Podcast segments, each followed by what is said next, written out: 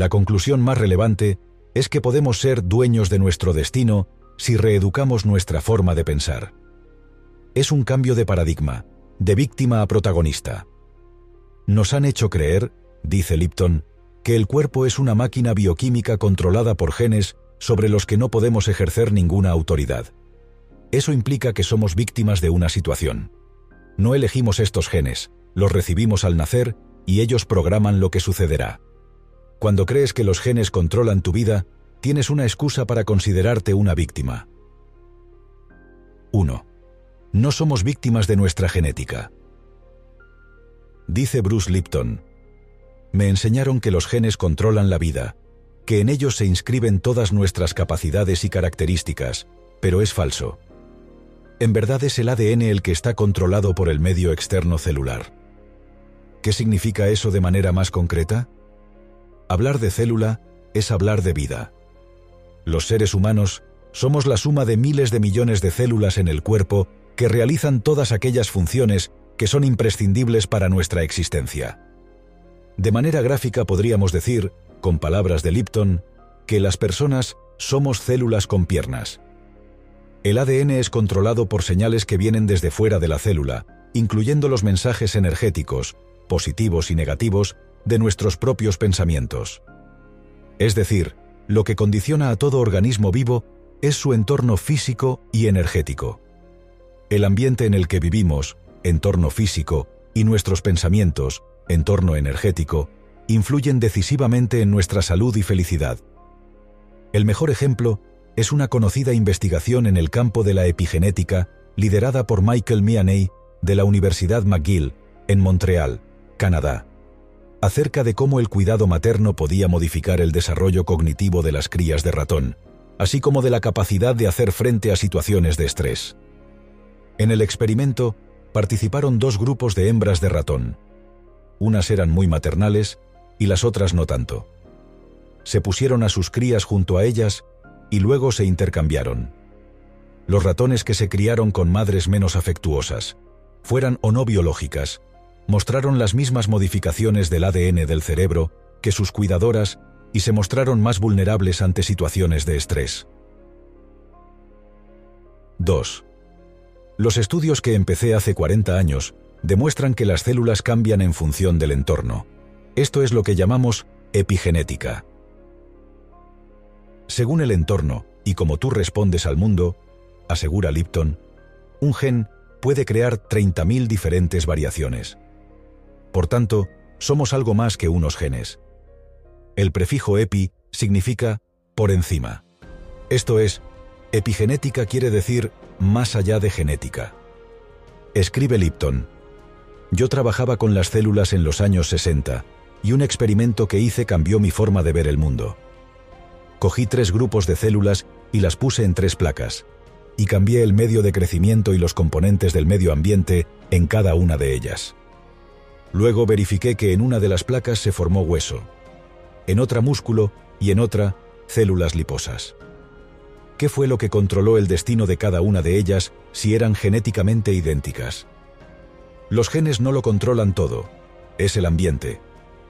El ser humano es el que controla, dependiendo de cómo lee el ambiente, de cómo su mente lo percibe. No estamos limitados por nuestros genes, sino por nuestra percepción y nuestras creencias. Thomas Genuwein, del Instituto Max Planck, explica qué es la epigenética de manera muy ilustrativa. La diferencia entre genética y epigenética puede compararse con la diferencia que existe entre escribir y leer un libro. Una vez que el libro ha sido escrito, los genes o la información almacenada en el ADN será el mismo en todas las copias. Sin embargo, cada lector podría interpretar la historia del libro de forma diferente, con sus diferentes emociones. De una forma similar, la epigenética permitiría diferentes interpretaciones de un molde fijo y que darían lugar a diferentes lecturas, dependiendo de las condiciones variables en las que se interprete el molde. Científicamente, la epigenética se define como el estudio de las modificaciones en la expresión de los genes que no obedecen a una alteración de la secuencia del ADN.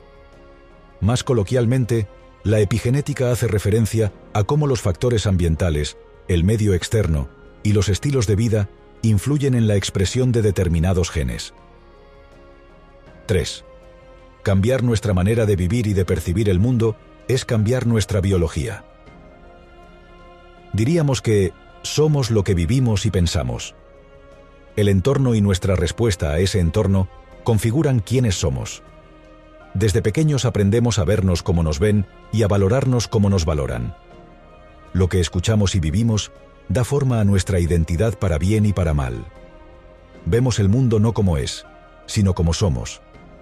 Y esa forma de interpretar el mundo determina cómo actuamos y lo que conseguimos.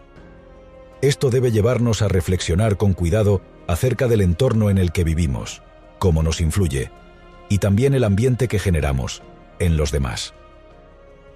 El poder del medio y el contexto ha sido estudiado por Eric Nestler, director del Instituto del Cerebro de la Escuela de Medicina Monte Sinaí de Nueva York, quien ha demostrado cómo las vivencias emocionales pueden producir cambios que afectan a rasgos fisiológicos y conductuales, tanto en sentido positivo como negativo. Nadie es inmune al poder del entorno en el que vive por mucho que quiera. Somos producto del entorno en el que vivimos. El entorno ejerce una fuerza sutil que nos arrastra hacia una determinada forma de pensar, sentir y actuar. El contexto nos impulsa o nos reprime.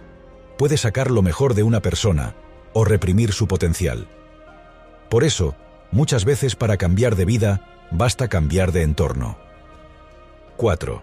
Somos víctimas de nuestras creencias. Las creencias están incrustadas en lo más profundo de nuestro inconsciente. Determinan toda nuestra vida.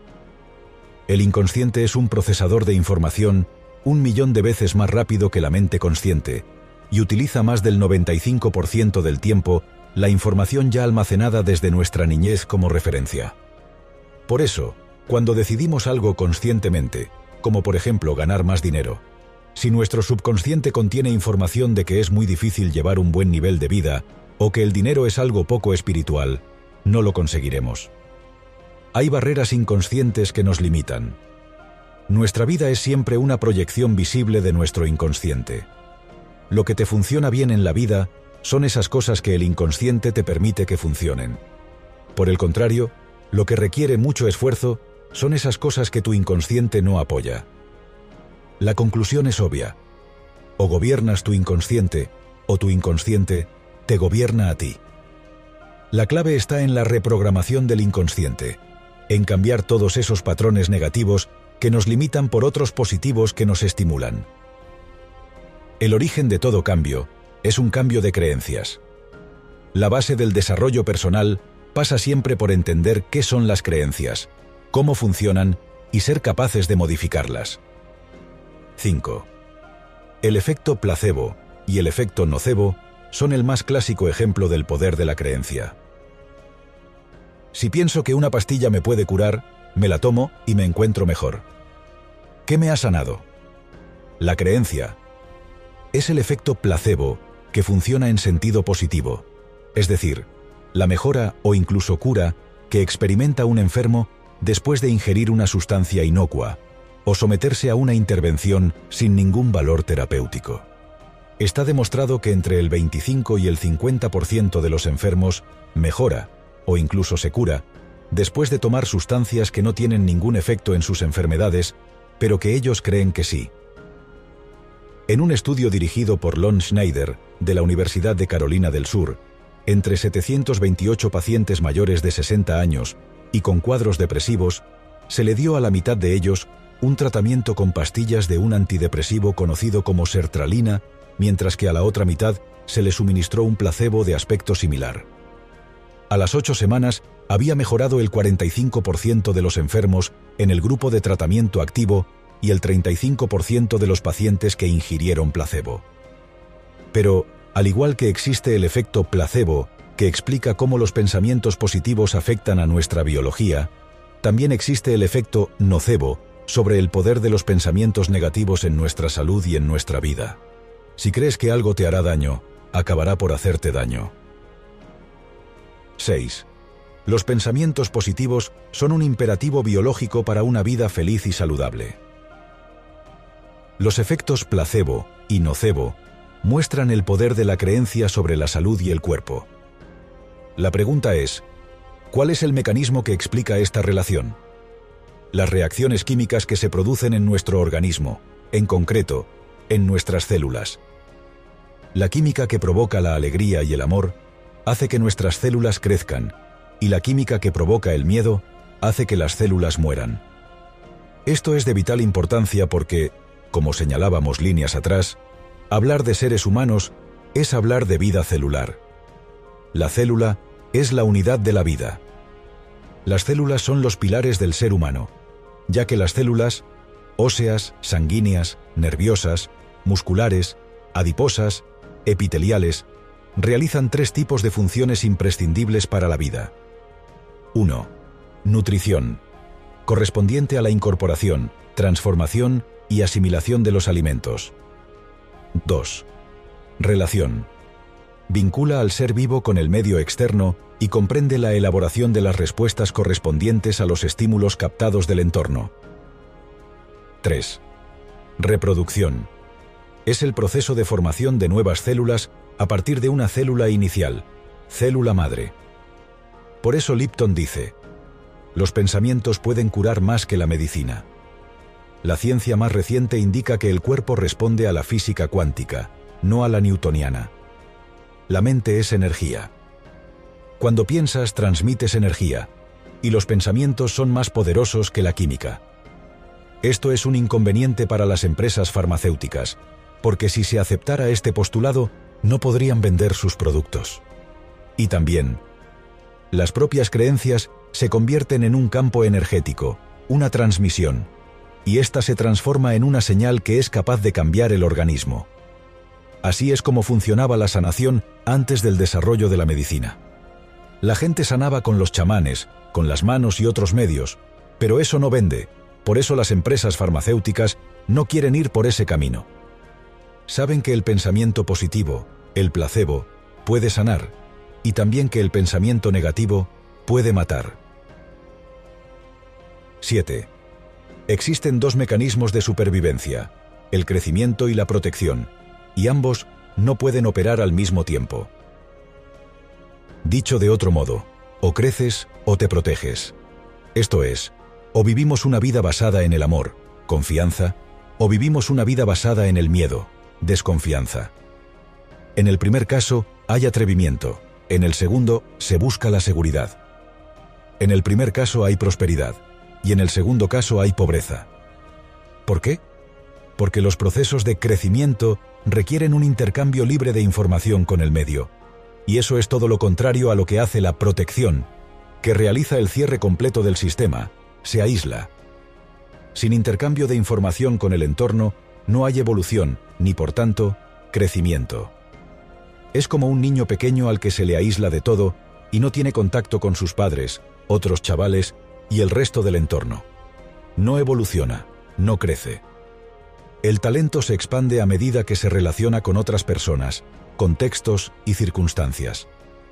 Cuando decimos que una persona tiene mucha vida, lo que queremos decir es que es rica en experiencias, más sabia, que ha crecido como ser humano. Eso solo es posible si uno se atreve a experimentar cosas. 8. Para prosperar necesitamos buscar de forma activa la alegría y el amor, y llenar nuestra vida de estímulos que desencadenen procesos de crecimiento.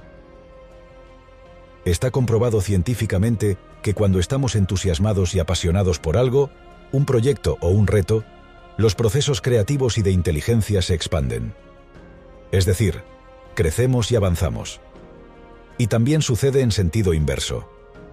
Una respuesta de protección mantenida inhibe la producción de energía necesaria para la vida. Además, esa actitud no solo inhibe los procesos de crecimiento, sino que hace que las hormonas del estrés supriman la actuación del sistema inmunológico, que no es otro que el sistema de defensa de nuestro cuerpo contra las amenazas para nuestra salud. Según Lipton, menos del 10% del cáncer es heredado. Es el estilo de vida lo que determina la genética. Nuestra felicidad y nuestra salud se expanden o contraen según nuestra disposición, actitud, mental. El mayor aliado del ser humano es el amor, el miedo, nuestro mayor enemigo. 9. Nuestro cuerpo, salud y vida, felicidad, pueden cambiar si reeducamos nuestras creencias y percepciones limitadoras. Las percepciones que formamos durante los primeros seis años de nuestra vida, cuando somos una esponja y el cerebro recibe la máxima información en un mínimo tiempo para entender el entorno, nos afectan para siempre. Las creencias inconscientes pasan de padres a hijos. Los comportamientos, actitudes y creencias que observamos en nuestros padres se graban en nuestro cerebro y controlan nuestra biología el resto de la vida, a menos que aprendamos a reprogramarlas. Y aquí es donde hay buenas noticias. Podemos reprogramar nuestro inconsciente y nuestra forma de percibir la realidad. No es sencillo, como nada que merezca la pena, pero es posible. Es un proceso que exige conciencia, reconocer, constancia, esfuerzo y paciencia, tiempo. Lo primero es ser consciente de que hay algo que cambiar, y para ello nada como mirar los resultados de nuestra vida. Lo segundo es trabajar aquellos aspectos que queremos potenciar a través de la visualización, las afirmaciones o el cambio de entorno, entre otras herramientas. Y lo tercero es la paciencia, sin renunciar hasta que los frutos vayan floreciendo. 10. Si cambiamos las percepciones que tenemos en el inconsciente, cambiará nuestra realidad. Reprogramar el inconsciente es la solución a nuestros problemas y a nuestra vida. El inconsciente son nuestras creencias, que no son innatas, sino aprendidas, e igual que las hemos aprendido, las podemos desaprender y reemplazar por otras. Al reprogramar las creencias y percepciones que tenemos acerca de cómo son la felicidad, la paz, la abundancia, las relaciones o el mundo, podemos conquistarlas. O como dijo el doctor Wayne W. Dyer, cuando cambiamos nuestra forma de mirar las cosas, las cosas que miramos cambian. Tus creencias acerca de si el mundo es un lugar seguro o peligroso. Si los seres humanos son bondadosos o crueles, o si los demás pretenden colaborar o hacerte daño, van a determinar cómo enfrentas toda tu vida, y por tanto, las experiencias que vives. Lo que proyectas, atraes. Somos campos de atracción, imanes que generamos nuestras propias experiencias a nivel inconsciente. No es lo que quieres lo que atraes, sino aquello que sientes como verdadero. Os pido un favor. Que me sigáis en mi canal de YouTube Mente-Presocrática. Para seguir en el camino del desarrollo personal